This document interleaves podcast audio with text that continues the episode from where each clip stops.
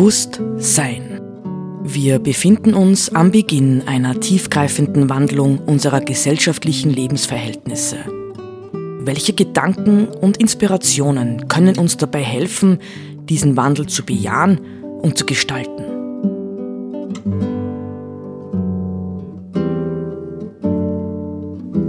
Eine Sendung von Roland Steidl.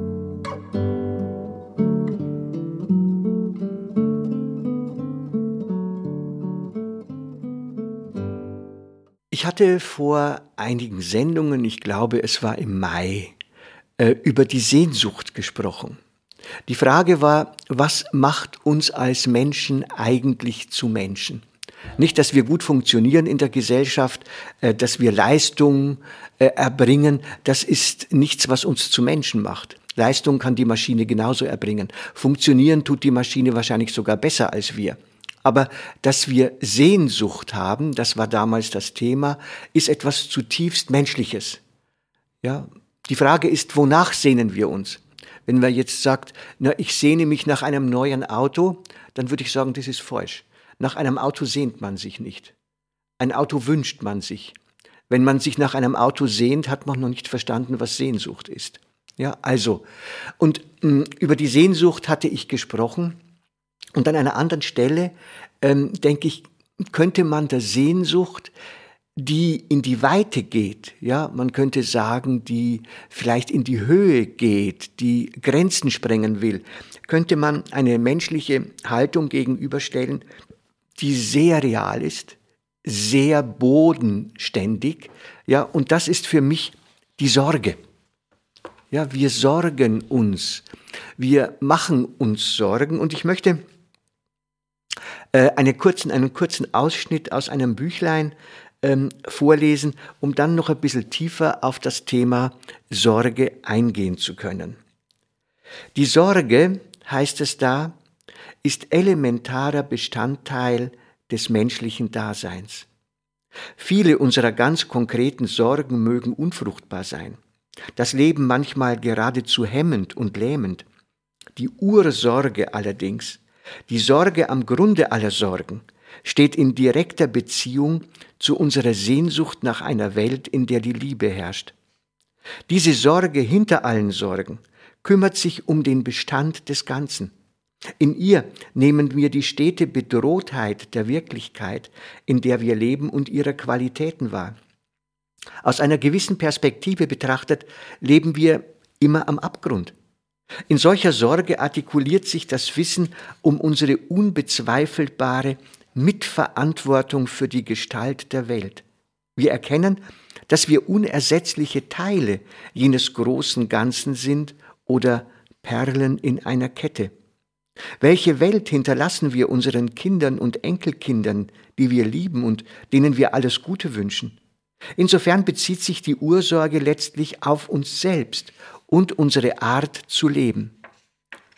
Leben wir verantwortlich, ja in gewisser Weise vorbildlich, oder haben wir Anlass zu Scham? Scham der Zukunft aller gegenüber, weil wir die Freiheit hätten, ganz anders zu leben. Sorge, Besorgnis.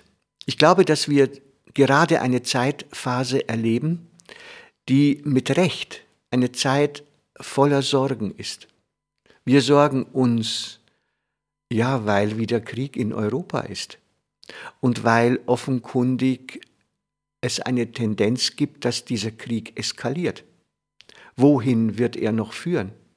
Wir haben allen Grund, uns zu sorgen, ja, weil der Klimawandel, die Klimakatastrophe droht. Nicht vielleicht ist die mindestens so gefährlich wie der Krieg, nur haben wir immer wieder die Möglichkeit, die Klimakatastrophe irgendwie zu verdrängen. Wir können uns sorgen äh, um die bedrohten Arten, nicht? Wir verlieren täglich, ich weiß nicht wie viel, zig Arten an Pflanzen und Tieren. Ja, die Welt wird ärmer. Unsere Welt wird ärmer. Und das Bedeutsame oder auch Erschreckende daran ist, dass ganz offensichtlich es an uns Menschen liegt, dass die Welt ärmer wird. Es liegt auch an uns Menschen, dass die Welt spannungsvoller wird, dass sie kriegerischer wird. Nicht, wenn man zurzeit, hm, ja, es ist ähm, UNO, Weltkonferenz gewesen, ja, und ähm, der UNO-Generalsekretär hat klar gesagt, wir leben in einer wirklich sehr, sehr schwierigen Weltsituation. Die Konfliktpotenziale nehmen überall zu, nicht wenn man denkt China, Taiwan, USA, wenn man denkt Nahe Osten, äh, auch in Afrika, nicht überall hat man den Eindruck, sind Menschen zunehmend bereit, um etwas zu kämpfen. Die Frage ist nur, wofür kämpfen sie? Kämpfen sie darum, ähm, reich zu werden, Karriere zu machen? Oder kämpfen sie darum, dass die Erde und die Lebensbedingungen auf ihr intakt bleiben, lebenswert bleiben? Aber wenn sie darum kämpfen würden, würde dann der Kampf gewaltsam sein können? Oder müsste er nicht mit den Mitteln der Vernunft, mit den Mitteln der Liebe, mit, der Mittel, mit den Mitteln der Barmherzigkeit geführt werden? Also zurück nochmal zur, zur Sorge. Wir haben heute ganz sicher allen Grund zur Sorge. Aber was bewirkt denn diese Sorge? Bei vielen bewirkt sie sicherlich Angst. Ja, ich habe in den letzten ach, Jahren, hm, wenn ich über Umweltthemen in der Schule gehandelt habe, immer wieder gehört, ach nein, ich will das gar nicht mehr hören. Ich ertrage das nicht, ich halte es nicht aus. Ja, ähm, also ich höre schon keine Nachrichten mehr. Ich lese keine Zeitungen mehr. Ist das tatsächlich die ähm, Reaktion, die wir brauchen? Also nach dem Motto, ich nehme gar nicht wahr, wie es um uns steht. Ich will es gar nicht wahrnehmen, weil ich will, ich sag's mal überspitzt, so weitermachen wie bisher. Ich will, dass sich nichts ändert. Aber wir leben in einer Zeit, die durch Veränderung hochgradig qualifiziert ist. Und es ist nicht nur so, dass diese Veränderung eben kommt, das tut sie auch. Es ist sogar so, dass wir Veränderung dringend brauchen. Ganz, ganz dringend brauchen wir sie, weil das Lebensmodell, mit dem wir wirtschaftlich gesehen seit Jahrzehnten oder länger unterwegs sind, ist ein Wirtschaftsmodell, das uns nicht mehr weiterträgt. Wir müssen dieses Modell verlassen. Wir müssen die damit verbundenen Werte und Wertungen verlassen. Konsum und Konsummöglichkeiten sind keine Werte, für die es sich lohnt zu leben. Auch wenn uns dies die Werbung und, und, und, die Wirtschaft und, und, und ständig signalisiert. Denn wenn wir nicht konsumieren, dann bricht dieses Wirtschaftsmodell ohne dies von selbst zusammen. Und manchmal denke ich, was wir jetzt erleben an Krise, könnte genau dorthin führen. Ja? Sie könnte dorthin führen, äh, dass dieses Wirtschaftsmodell kracht ähm, und das wäre eigentlich gut. Nur setzt es voraus, dass wir genug Erkenntnis aufbringen, ja, genug Verständnis dafür, dass sich jetzt tatsächlich unser Lebensstil, unsere Lebensweise und so weiter dringend verändern muss. Das braucht unsere Zustimmung. Wenn wir die Zustimmung nicht geben, treiben wir uns wahrscheinlich tatsächlich in ein unfruchtbares Chaos hinein. Nicht, wenn wir sagen, ich halte aber fest, ich kann das nicht loslassen, ich brauche das unbedingt. Ich habe kürzlich mal gedacht, das sind natürlich sehr saloppe ähm, Vorstellungen, die sind nicht durch Statistiken erhärtbar, aber ich habe gedacht, so unser durchschnittlicher westlicher Lebensstandard, ja, unser sogenannter materieller Wohlstand müsste sich mindestens um ein Drittel reduzieren, damit er im globalen verantwortbar wäre und verantwortlich ist. Das ist natürlich eine sehr unerfreuliche Botschaft. Aber ähm, wir müssen natürlich, wir sind immer bemüht, Dinge, die uns verloren gehen könnten, dadurch legitim zu machen, dass wir sagen, es gibt natürlich auch tolle Chancen.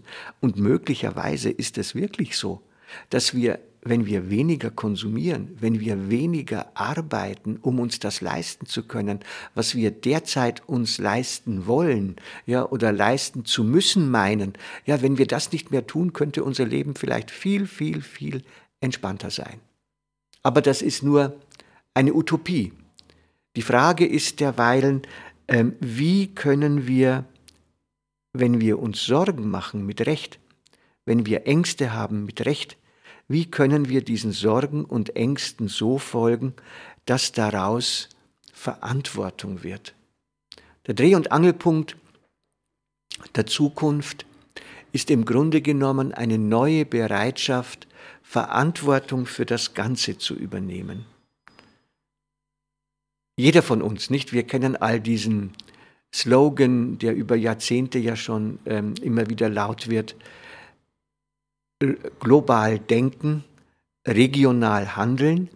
Aber das setzt natürlich voraus, dass wir uns mit der globalen Situation tatsächlich auseinandersetzen dass wir wissen, was auf dieser Erde gespielt wird und dass wir tatsächlich auch wissen, dass wir äh, seit Jahrzehnten, spätestens seit dem Zweiten Weltkrieg, die Nutznießer von einer wirklich gewaltigen globalen Ungerechtigkeit sind. Und wie, wie können wir das überwinden? Das ist, glaube ich, ähm, eine ganz, ganz, ganz beherzte Aufgabe. Ich lese vielleicht zum Abschluss noch einen kleinen Teil, über den wir ähm, noch einmal reden können. Da heißt es in dem Text, den ich vorhin, mit dem ich vorhin begonnen habe, um heute den Weg, einen weisheitsvollen Weg gehen zu können. Ja, vielleicht geht es darum, um Weisheit, ja, um ähm, ein verantwortliches Leben, das mit seinen Werten und Haltungen wirklich standhält vor den Herausforderungen der Zukunft.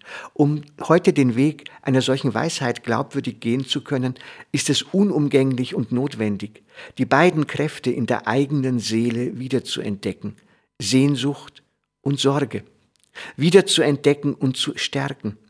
Das erfordert Mut, vor allem den Mut zu schmerzhafter Erkenntnis. Denn es ist zu erwarten, dass Sehnsucht und Sorge uns offenbaren werden, wie weit wir in der Konkurrenz- und Leistungsgesellschaft von einer wirklich humanen Welt entfernt sind. Und sie werden uns in einem schonungslosen Prozess der Selbsterkenntnis unsere eigene heillose Verstrickung in einen kollektiv destruktiven Lebensstil enthüllen. Dies ungeschützt wahrzunehmen und anzunehmen, gebietet die Wahrhaftigkeit. Denn nur indem wir es wagen, radikal ehrlich zu sein, können Sehnsucht und Sorge die Kräfte der Hoffnung und der Verantwortung gebären.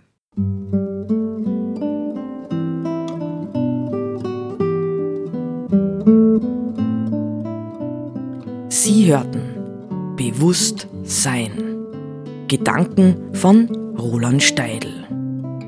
Die Musik zur Sendung stammt von Johann Sebastian Bach, interpretiert von Harald Simada. Diese Sendereihe steht auch als Podcast in unserem Online-Archiv zur Verfügung.